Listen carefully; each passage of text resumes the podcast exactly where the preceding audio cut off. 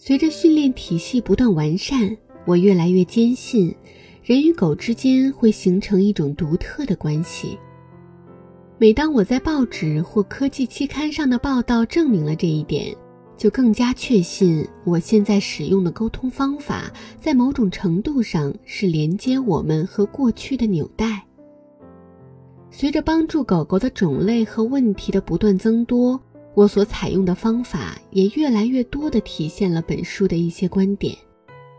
人们把我视为专家，而我的回答总是：狗狗才是专家，我只是那个学会倾听并乐意和别人分享我所听到的人。我这样做了，也希望更多的人能够学会训练狗狗，并与它们和谐地生活下去。在这个过程中，不可避免地出现我提供的帮助不够的情况，最后还要靠每位主人把这些原则自行实践。如果狗主人无法抓住要点，恶果就要由他们的狗狗来尝了。我曾多次被邀请介入一些狗狗面临被处死的案例，例如一只叫迪伦的秋田丝毛犬。迪伦的主人叫海伦，是个销售员。他周游全国时也会带着迪伦，他就像个伙伴外加保护者。考虑到这种秋田丝毛犬的惊人能量，迪伦扮演保护者的角色得心应手，所以他的保护意识太强了。一天，海伦把车停在超市的停车场。正把买的东西放进汽车后备箱时，遇到了一位熟人。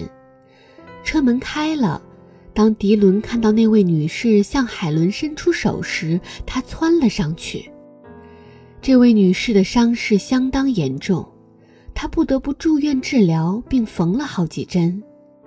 由于迪伦的攻击行为非常恶劣，警方开始介入。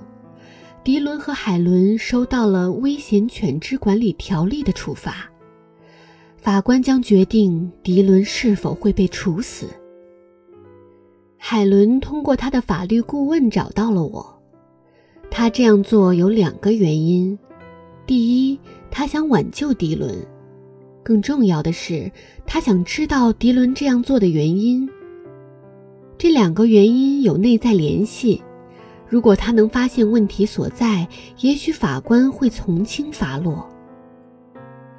海伦第一次给我打电话时，从话筒中就能听出他激动的心情。我不明白他为什么要那么做。海伦不停地说着：“他太可爱了。”海伦一直没有注意到迪伦表现出来的其他症状。我问海伦，他在家时，迪伦是不是总跟着他？当有客人来访时，他是不是有点烦躁，并总想保护他？海伦对这些问题的回答都是肯定的。我告诉海伦，他必须坚持运用我的方法训练，无法保持连续性会带来严重的后果。这在我以前咨询过的另一只秋田丝毛犬身上已经得到证实。那只狗狗的主人不听我的建议，没有坚持使用我的信号，所以问题没有得到改进。当它第二次咬人后，没有经过法庭宣判就直接被处死了。它的主人也非常伤心。在法庭做出决定迪伦生死的裁决之前，海伦有两个多月的时间。法庭做出裁决之前，我要向法庭递交对迪伦及其行为的评估报告。这段时间，迪伦的命运掌握在我们的手中。迪伦绝对是把自己当做头领看的。和往常一样，我需从整体开始。通过阿米奇关系模式的全部训练科目，把他从头领角色中解脱出来。可是这次，我必须严密关注任何可觉察到的危险，这也是攻击行为发生的时刻。只有教会迪伦在这种情况下如何行动，我才有希望帮助他。不难理解迪伦的保护欲望为何如此强烈。在屋子里，他与海伦几乎形影不离。他的地位通过海伦允许他冲到门口，跑在前面，无论何时都可以抱住海伦而得到巩固。当海伦开始使用阿米奇法则时，迪伦用一种陌生的眼神看着他，好像海伦是决策者和保护者，而他的工作将不再是照顾整个种群。开庭前一周左右，我完成了我的报告。我不相信迪伦还会对谁有威胁。我对法官这样写道：“迪伦的主人意识到是他一直在向迪伦传递错误的信号，现在他知道什么是正确的，不会再让狗狗处于那种对抗的局面。地方治安官有权忽略这些，但我的看法是。”迪伦的行为已经得到了纠正。对于狗狗，我总有一种保护的欲望，有时候太过于强烈了，甚至会为迪伦和海伦的进展思考到失眠。召开听证会的那天早晨，海伦从法庭给我打来电话，她几乎要哭出来了。在泪水决堤之前，她只说了一句。地方官员花了十分钟的时间来审理这个案子，然后判迪伦受控制令，就是说他又可以和海伦在一起了，因为他没有再攻击其他人，他们俩可以继续生活在一起。我已经介入了五个类似的案件，可以很欣慰地说，我帮助了每一只涉案狗狗。朋友们总是把我看成是乐天派，说我总是能很快找到别人的优点，从积极的一面看待所有经历，并从中吸取教训。我不否认，确实，我更愿意将生活看成是半满的水杯，而不是半空的。不过，具有讽刺意味的是，一九九八年的一天。我的训练方法在一个十分戏剧性的情况下产生了效果，而我确实是最后一个看到积极一面的人。那是夏天一个宜人的晚上，我带着狗狗们去林肯郡郊外的风景区散步。我把狗狗们放在车里，开到一条步行小道边，小道的旁边有一条涓涓小溪。走在路上，我想。多么美妙的晚上啊！太阳低垂在溪边，光芒四射，鸟儿在唱歌，和风扑面而来，狗狗们也很享受，它们自由自在地跑来跑去，不时地跳进小溪。此时此刻，生活也好像变得完美了。走着走着，却不小心撞上了噩梦，和往常一样。狗狗们跑在我前面，不一会儿，它们跑过小路的一个拐弯，消失在我的视野中。然后我就听到了尖叫声。当我循声跑去时，差点踩在茉莉身上。茉莉是其中一只猎黄，它跑在我前面，发疯般的叫着、哼着。我向前望去，其他的狗狗们也在愤怒地吠叫着。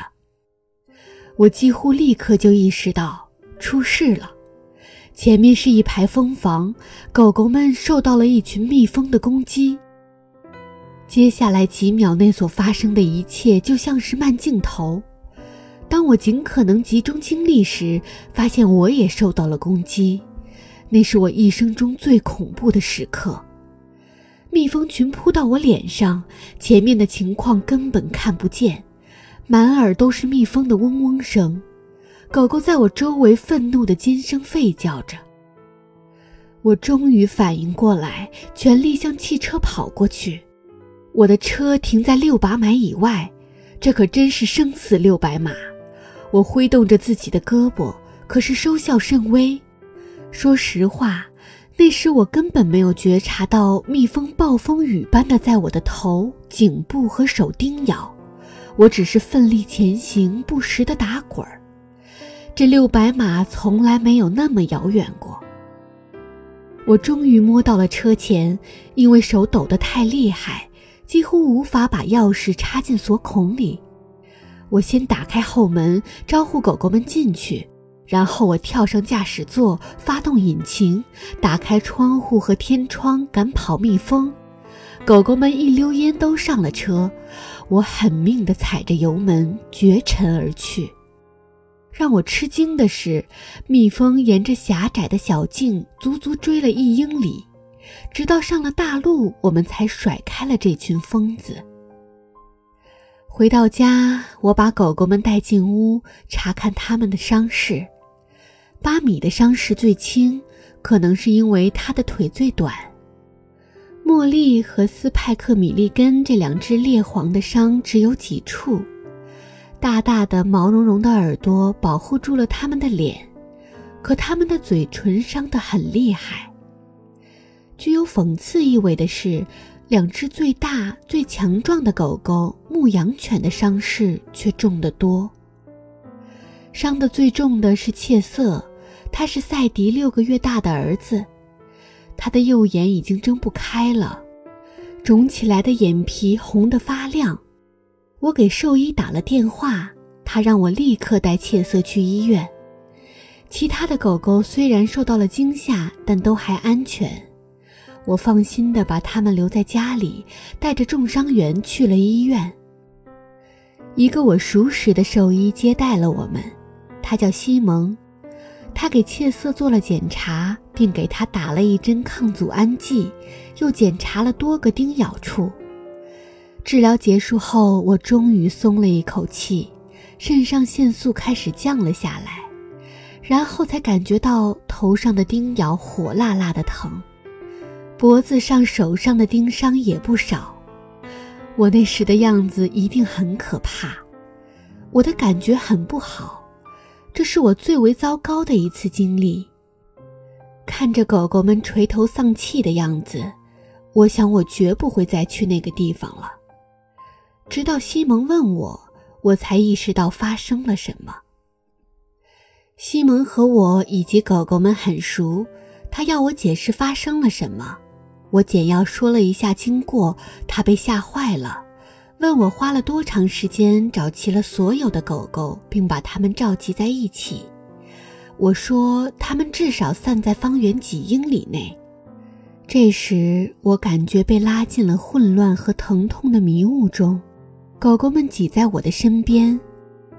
我想当然地认为，我打开车门时，它们应该和我在一起。它们确实做到了。在驱车回家的路上，我突然有所领悟：尽管它们跑得比我快，可以向任何方向逃避，但它们绝不会，只选择和我在一起。狗狗们相信我有能力带它们脱离困境，在危急时刻，他们的行为证实了我的方法。那天晚上回到家后，正值晚餐时间，我坐在地板上，给了所有的狗狗额外的抚摸，然后在地上坐着，微笑着，眼泪却慢慢的流了下来。在这样温情的时刻，除了主人充满爱意的抚摸，狗狗也需要美味的零食或是新奇的玩具来安抚躁动的心。小曼在这里为大家送上天猫双十一的预热惊喜，只要点击悬浮的小黄条领取超级红包，最高就有可能获得一千一百一十一元。这样的优惠怎么能错过呢？快戳小黄条吧！一九九八年的秋天，BBC 亨伯郡地方电台邀请我做记者。我经常作为嘉宾参加地方电台的谈话节目，解答听众们关于狗狗以及它们不良行为的问题。编辑们好像对效果挺满意，他们邀请我多做些工作。第一件是每天给克拉夫特电台写日记，反馈很好。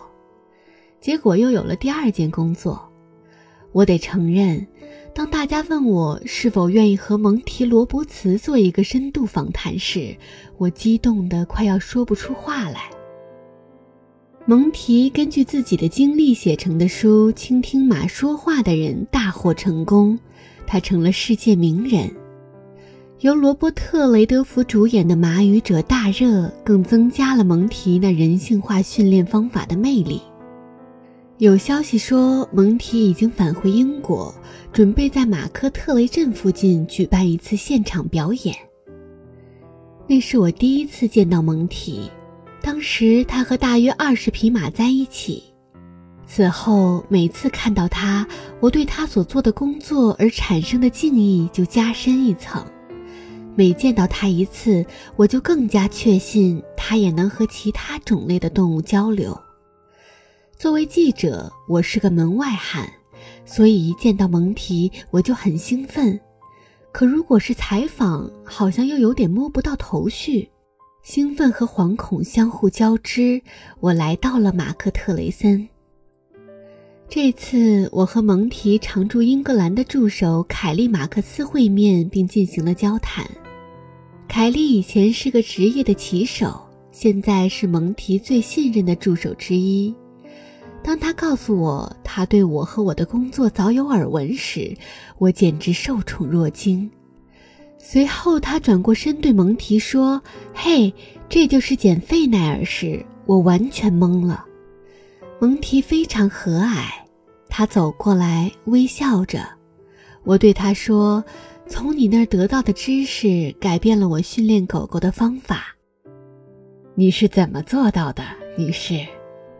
我回答他说：“我倾听他们。”他笑了。开始采访前，我们简单聊了聊。那天他还要接受另外几个采访，这只是其中之一。令我欣喜的是，蒙提请我稍后在他为节目挑选马匹时和他在一起，我接受了。那天下午晚些时候，蒙提问我是否计划回来看晚上的表演，我说当然。他要我到后通知他。也许我们可以一起做些什么。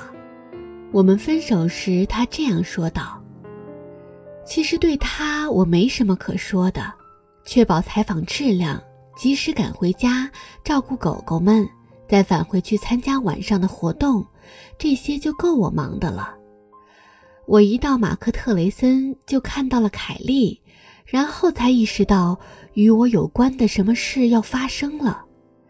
此时观众席已经坐满，蒙提的强大号召力使得一千张票几周前就卖完了。凯莉要我和他一起站到场地中央，在蒙提的圈子旁边。必须承认的是，我想找到最不显眼的位置，可那时依然很不自在。蒙提开始他一如既往的精彩表演，表演持续了两个小时。他先给一匹从未被骑过的马上了鞍子，然后又给一匹喜欢踢人的马套上了龙头。直到表演的下半场，我才知道凯莉和蒙提想干什么。蒙提走过来，凯莉拉着我走进了那著名的圆圈。我犹豫了一会儿，蒙提向我咧嘴笑着，招手，好像我是一匹不服管的野马。而他正准备调教我。在此之前，凯莉已经把我介绍给了观众。凯莉简单讲了几句，她说蒙提的训练方法给了很多驯马者以启示。从他把自己的方法与大家分享以来，他的工作成果就不断带给大家惊喜。凯莉说：“最让她和蒙提吃惊的，还是听到有一位英国妇女训犬所取得的成就。那一刻，我的脸涨得通红。在我恢复意识之前，凯莉已经快讲完了。他告诉观众，我将向大家解释我的工作，并递给我一把麦克风。开始的时候，我的心都快要跳到嗓子眼儿了。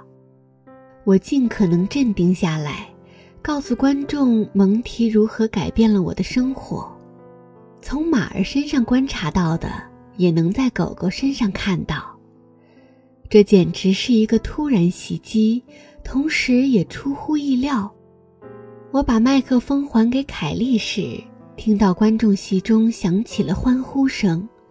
我转过身，发现这居然是蒙提带动起来的。过去的九年，我就是受蒙提的精神所鼓舞。他相信人与动物能够和谐相处，他支持我做的每一件事。现在他能认同并如此推崇我的工作，这是我人生中最自豪的时刻，我永远不会忘记。